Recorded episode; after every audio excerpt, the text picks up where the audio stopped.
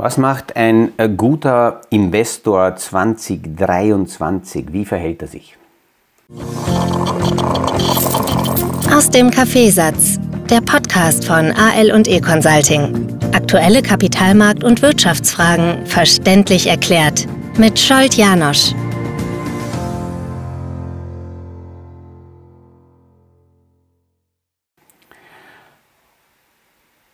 Wie immer ist diese Frage äh, von meinen Zuhörern gekommen, von Kunden. Was sollte ich 2023 machen? Und ich versuche das wieder mal etwas aus der Distanz zu beleuchten. Bevor ich darauf aber eingehe, eine Ergänzung zur gestrigen Aufnahme. Da bin ich zum Schluss zeitlich nicht mehr zusammengekommen. Und wir sind ja dort gelandet, dass diese Aussage, es gibt keine Zufälle und dann daraus immer kausale Zusammenhänge ableiten zu wollen, die man voraussehen äh, kann, ähm, dieser Aussage habe ich widersprochen, dass es tatsächlich Zufälle gibt und man kann das durchaus ab und zu so stehen lassen. Das bedeutet dann, dass ich natürlich auch akzeptiere, wie auch an den Anlagemärkten, dass es nicht immer die Möglichkeit gibt, sich auf alles vorzubereiten, sondern ich schaue mir an, was passiert ist und akzeptiere, dass erst danach die, die Märkte darauf reagieren, dass erst danach diese Situationen eingepreist werden. 2008 war als Beispiel ein Zufall, denn es, es waren so viele Einzelsituationen, die dort gleichzeitig zusammengekommen sind, dass nicht einmal die komplexesten Risikomanagementsysteme das vorausahnen konnten, dass wir eben so eine Situation wie nach der Lehman-Pleite bekommen und dann die Kettenreaktionen danach. Und ähm, deswegen war es da auch notwendig, dass die Zentralbanken in der Form, wie sie eingegriffen haben, eingegriffen haben. Es gibt viele Stories, wenn man äh, danach sucht, äh, die immer wieder über Zufälle ähm, erläutert werden. Eine Geschichte, die mir so in die Hand gefallen ist, ist die Story von Anthony Hopkins, ein Schauspieler, der 1972 in einem Film die Hauptrolle bekommen hat und äh, die Rolle spielen sollte. Und in der Vorbereitung hat er das Buch gesucht weil, weil diese Figur ist nach dem Roman von George Fiver, ähm, das Mädchen von Petrovka, ähm, aufgebaut gewesen und er wollte sich da dementsprechend noch zusätzlich äh, einlesen.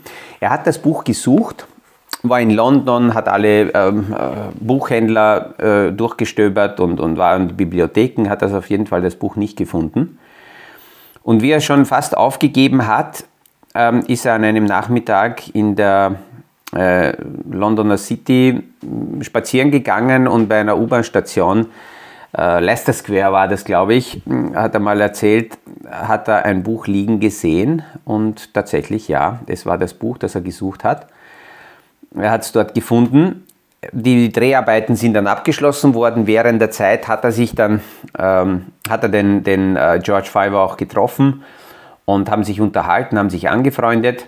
Und irgendwann bei, einer, bei einem Café hat ihm der George Fiver erzählt, dass er eine, eine besondere Ausgabe des Buches einem Freund geborgt hatte, aber leider hat eben dieser Freund das Buch irgendwo verloren und das findet er sehr schade. Er hätte es gern wieder gehabt. Und der Hopkins hat sein gefundenes Buch in die Hand genommen und hat sich angeschaut und tatsächlich es war das Buch, das der George Fiver irgendwann einem Freund geborgt hatte. Und äh, jetzt kann man da sehr viel hineininterpretieren, aber es ist einfach schlichtweg nur äh, äh, Zufall. Und solche Dinge passieren, da, da, ist nicht sehr viel mehr dahinter. Ich habe auch eine so eine liebe Geschichte. Irgendwann, äh, kann mich gar nicht mehr erinnern, vor Jahren sitze ich bei einem möglichen Kunden, also wir waren gerade in der Kennenlernphase und haben geplaudert und irgendwie ist das Gespräch darauf gekommen, dass Autos eigentlich auch eine interessante Story erzählen könnten. Man könnte also so Bücher schreiben oder Filme drehen darüber, welche Besitzer so die üblichen Autos haben. Nicht die Oldtimer oder spezielle Autos, die nur maximal ein oder zwei Besitzer haben, sondern nur die, die so die tagtäglichen äh, normalen Autos. Und dass man im Zulassungsschein der Autos sehen kann, wem alles so ein Auto gehört hat. Und irgendwann spontan steht dieser ähm, mögliche Kunde auf und äh, holt seinen Zulassungsschein raus, also nicht Zulassungsschein, sondern Typenschein und sieht im Typenschein an der ersten Stelle einen Namen Scholt Janosch. Und es war tatsächlich das erste Auto von mir, war auch sein erstes Auto, aber er hat es irgendwie von irgendwem gekauft und zwischen mir und ihm waren noch drei andere Besitzer. Super. Und was fangen wir jetzt damit an? Ja, das Spannende ist im Grunde nichts. Äh, wir, sind, wir haben uns dann auch nie wieder gesehen. Es gab keinen Grund dafür, nur deswegen, ja, weil wir beide das gleiche Auto besessen haben, zusammenzuarbeiten, die Rahmenbedingungen wirtschaftlich haben bei ihm nicht gepasst und, und, und fertig. Es war also ein Zufall äh, und damit kann man es auch abhacken. Das ist deswegen entscheidend, weil bei Investmentfragen sehr, sehr wichtig ist, diese notwendige Distanz zu halten und in Stories, in Geschichten, in Medienmeldungen, in Videos, in sonstige Sachen nicht zu viel hinein zu interpretieren. Das ist auch so mein Conclusio, wenn äh, immer wieder äh, Kunden, Freunde, Zuhörer kommen und mir eine Story schicken und sagen, was sagst du dazu? Und es ist in vielen Fällen so, dass ich mir das kurz anschaue oder vielleicht mich sogar äh, hineinlese und dann sage, ja, nett, ähm, aber ich werde jetzt nicht, nur deswegen, weil irgendjemand eine Story mir aufgetischt hat, meine Strategien, mein Portfolio oder sonstige Themen umändern, ich kann es möglicherweise gar nicht überprüfen, ob das alles echt ist. Ja, es ist eine Meinung und ich lasse es auch so stehen. Und wenn ich mir die Frage stelle, wie gehe ich als Investor 2023 mit der aktuellen Situation um, dann muss ich sagen, dass eine schwierige Wirtschaftslage eine ideale Grundvoraussetzung ist für gute Investoren, die ihre Möglichkeiten schon im Voraus kennen, die die Preise einschätzen können und wenn die Märkte zurückgehen, dann ist es ein Einkäufermarkt. Kein Verkäufermarkt, sondern ein Einkäufermarkt. Und gute Kaufleute, die starten in solchen Phasen mit Portfolioaufbaus. Äh, gute Kaufleute verkaufen eher, wenn, wenn alles boomt und alle Partystimmung haben. Und gute Kaufleute kaufen, wenn trübe Stimmung ist in den Märkten. Wie kann ich das machen? Am Anfang steht immer die Frage, wie schaut meine aktuelle Situation aus? Meine Liquidität, meine Einnahmen, meine Verpflichtungen, äh, meine Möglichkeiten. Wenn ich Kredite haben will, im Voraus zu schauen, was gibt meine Bonität überhaupt her? Wie viel kann ich in welchen Rahmenbedingungen bekommen? Was kann ich finanzieren? Mit welchen Kosten habe ich zu rechnen? Das heißt, wenn heute jemand eine Immobilie kaufen will, dann würde ich nicht beginnen, zu Beginn Immobilien mehr anzuschauen, sondern zuerst einmal meine wirtschaftlichen Rahmenbedingungen vor, vorzubereiten. Personen, die ohne wirklich gute Vorbereitung in, auf, auf, auf Immobilienschau gehen, auf Brautschau gehen, die tappen am schnellsten in die Marketingfalle, weil ihnen dann etwas verkauft wird und dann versuchen sie ihre wirtschaftlichen Rahmenbedingungen danach zu biegen, dass sie das bekommen. Kann man machen. Wenn ich heute Verkäufer unterstütze, dann gebe ich denen ganz andere Tipps, als wenn ich heute in diesem Podcast darüber rede, dass ein besonnener Anleger, Investor mit der aktuellen Situation ganz anders umgeht. Wenn zum Beispiel bei einem Immobilienkauf der Käufer, der mögliche Käufer, der Interessent sagt, ja, gefällt mir gut, aber ich werde mit meiner Bank mich unterhalten, ähm, ob ich die Finanzierung bekomme, dann sage ich den Verkäufern, mach Druck. Denn diese Person ist nicht vorbereitet. Jemand, der gut vorbereitet ist, braucht seine Bank nicht zu fragen, ob er die Finanzierung bekommt oder nicht. Der kennt seine Rahmenbedingungen. Und das ist auch oft, ich setze mich einmal, zweimal im Jahr zusammen mit Kunden und wir schauen uns die aktuellen Rahmenbedingungen an, die Möglichkeiten, auch die, die Perspektiven, die es gibt und äh, stellen eben die Frage, wenn etwas daherkommt, in welcher, in welcher Bandbreite können wir uns bewegen? Und wenn dann der Banker ab und zu sagt, ja, wir müssen das Objekt sehen, wir müssen uns anschauen, ähm, ähm, was sie denn kaufen wollen, um zu sagen, ob sie die Finanzierung kriegen oder nicht, ist das meist Nonsens. Er sagt, nein, das ist nicht davon abhängig. Man kann davon ausgehen, dass wir etwas uns aussuchen werden oder kaufen werden, was kaufenswert ist, aber die Möglichkeiten, die Bonität des Kunden, die kann ich auch ohne diesem Objekt vorher schon äh, dementsprechend äh, eruieren und, und feststellen. Das heißt, ich schaue mir an, bei einer Immobilie, welche Kosten kommen auf mich zu. Wenn ich kaufe, was muss ich nachher noch investieren? Vielleicht in Instandsetzung oder Renovierung. Kann ich überhaupt Cashflow generieren? Was habe ich vor? Will ich es vermieten? Will ich es selber nutzen? Und brauche ich eine Finanzierung? Mache ich es nur aus Eigenkapital? Und mit diesen Rahmenbedingungen kann ich dann rausgehen und mir anschauen, was wird derzeit im Markt, was steht im Markt zur Verfügung. Und dann kann ich mir anschauen, warum will jemand verkaufen? Und meine Möglichkeiten zu kennen ist deswegen wichtig, weil ich dann viel mehr Druck in bestimmten Situationen aufbauen kann, wenn ich sehe, dass jemand verkaufen muss. Und ich kenne meine Situationen, dann kann ich leichter einschätzen, wie schnell kann ich die notwendigen Mittel aufbringen und dann kann ich beginnen, anders zu verhandeln. Ich kenne meine Alternativen. Ein, ein äh, lieber Freund, ein Kunde, mit dem ich schon sehr lange arbeite, hat mich mal angerufen. Wir haben wieder mal so seine Rahmenbedingungen durchgecheckt und uns einfach nur durchgerechnet, ähm, was, was für Möglichkeiten gibt es. Und hat mich angerufen hat gesagt, hilf mir, geh mit, ähm, ich habe eine Verhandlung, ich habe vor, ähm, ein, ein Objekt zu kaufen und ähm, ich würde mich wohlfühlen, wenn du mit dabei bist. Und unterwegs zu diesem Termin habe ich gefragt, wie sehr willst du kaufen? Er hat gesagt, sehr.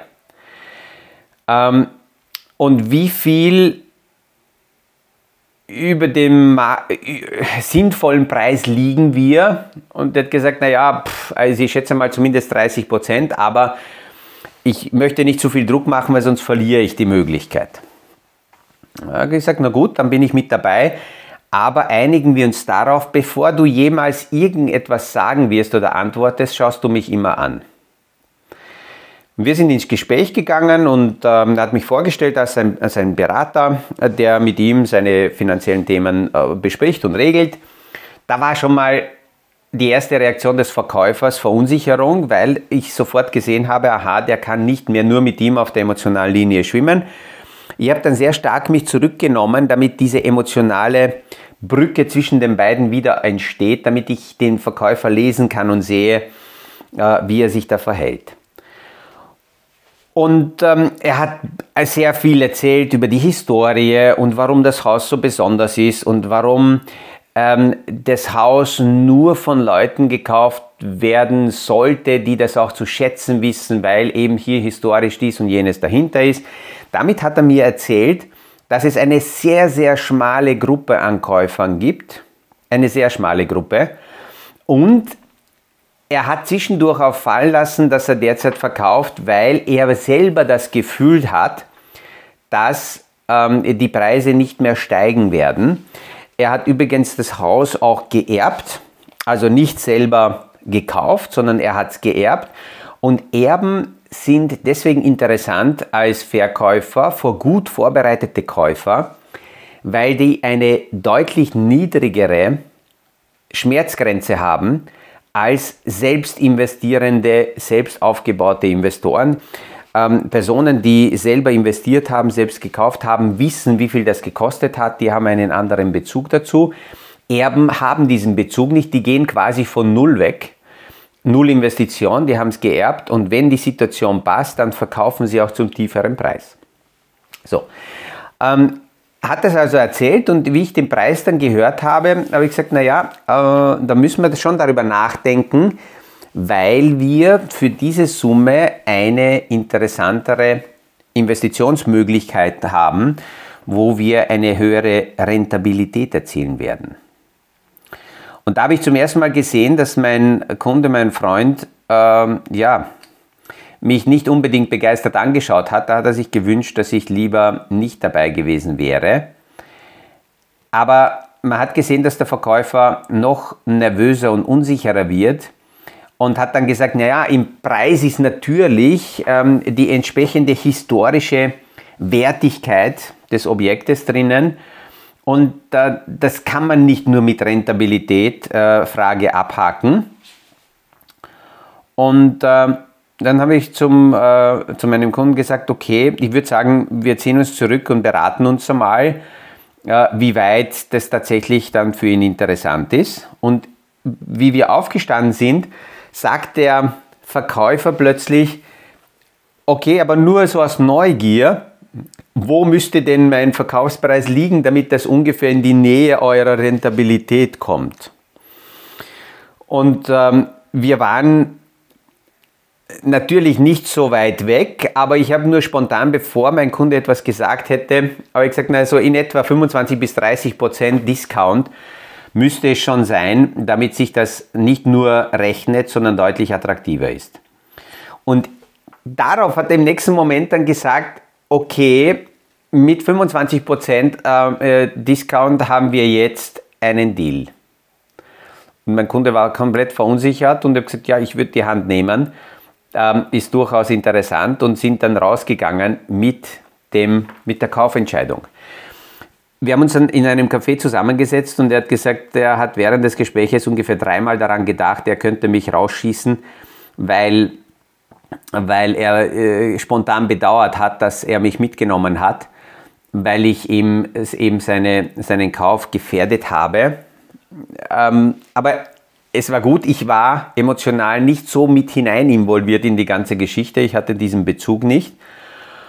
Und ähm, er hätte jederzeit zurückkehren können und sagen können, tut mir leid, ich habe da meinen äh, Berater mitgehabt, der hat eigentlich keine Ahnung äh, von den Themen und jetzt bin ich alleine da, unterhalten wir uns darüber, wie ich, wie ich also kaufen kann. Gute Investoren versuchen, die Emotionen auf Distanz zu halten und egal welche Stories, welche Ideen, welche Themen daherkommen, äh, die kann man durchaus durchlesen, die kann man sich anhören, aber sich beeinflussen lassen sollte man nicht.